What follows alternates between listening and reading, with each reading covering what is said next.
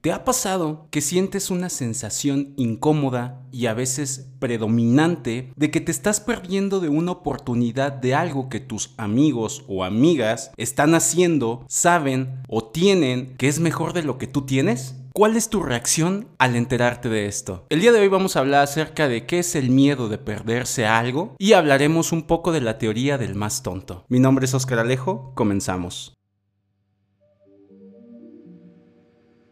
El miedo a perderse de algo es un fenómeno por el cual las personas tienen miedo de perderse de algo que otras personas podrían estar disfrutando. Este fenómeno está directamente relacionado con todo el tema de tecnología y redes sociales. Como por ejemplo puede ser un viaje, la compra de un producto en línea, o la adquisición de algún tipo de criptomoneda, teniendo como efecto la necesidad de siempre estar conectado y un miedo irracional a la sensación de estarnos perdiendo algo relevante. Pero en realidad deriva del tradicional miedo a la exclusión, a no pertenecer a un grupo.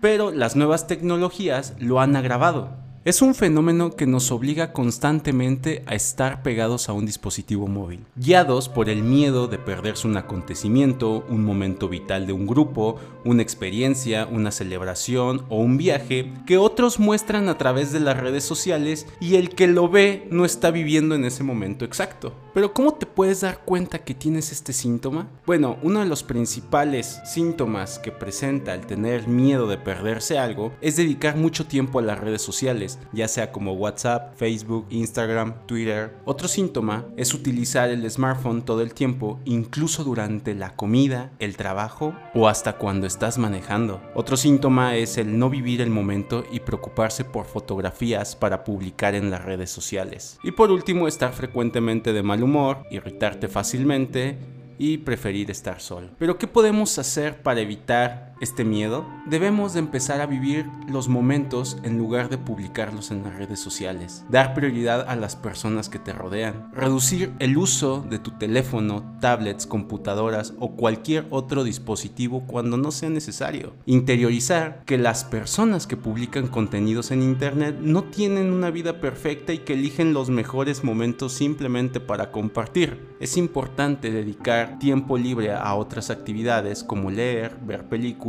juegos de mesa, pasear a tu mascota, con el objetivo de que tengas tu cabeza ocupada. Porque en caso de que no hagas esto, posiblemente puedas caer en la teoría del más tonto, que esto puede llevarte a tomar decisiones financieras equivocadas y tiene mucho que ver con todo este miedo de perderte algo. En muchas ocasiones el miedo a perderte algo te obliga a adquirir productos que realmente no necesitas. Y cuando una mayor cantidad de personas adquieren este producto, lo que hacen es que el valor del producto vaya aumentando. Desde un punto racional, no compraríamos algo sabiendo que estamos pagando un precio sobre sobrevalorado. Pero desde el punto de vista del más tonto, es razonable comprar a un precio alto para pertenecer a un grupo social en específico. Y como ejemplo tenemos el tema del Bitcoin. Desde su perspectiva, las señales de alerta vienen porque se ha acelerado su valor a tal grado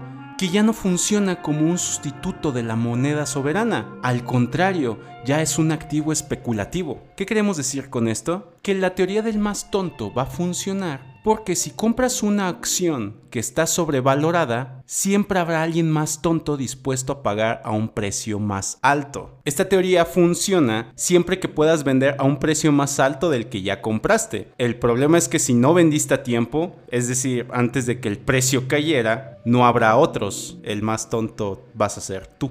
Lo difícil es saber cuándo entrar y cuándo salirse a tiempo del juego para no convertirse en el más tonto. Entonces, ¿quién se beneficia y quién se perjudica con el miedo de perderse algo? Pues bueno, basado en la psicología del consumidor, todas aquellas personas que ofrecen un servicio o producto se ven beneficiadas por este fenómeno, ya que muchas marcas utilizan esta estrategia para beneficiarse, ya sea limitando la disponibilidad de un producto o servicio por cantidad o tiempo, ya sea con una cuenta regresiva, ya sea por medio de reseñas y testimonios o por algún tipo de descuento por una reserva anticipada. Entonces los perjudicados son aquellas personas que compran caro, que entran tarde o que no saben esperar para tomar una decisión adecuada. ¿Y tú conoces a alguien que está pasando por esto?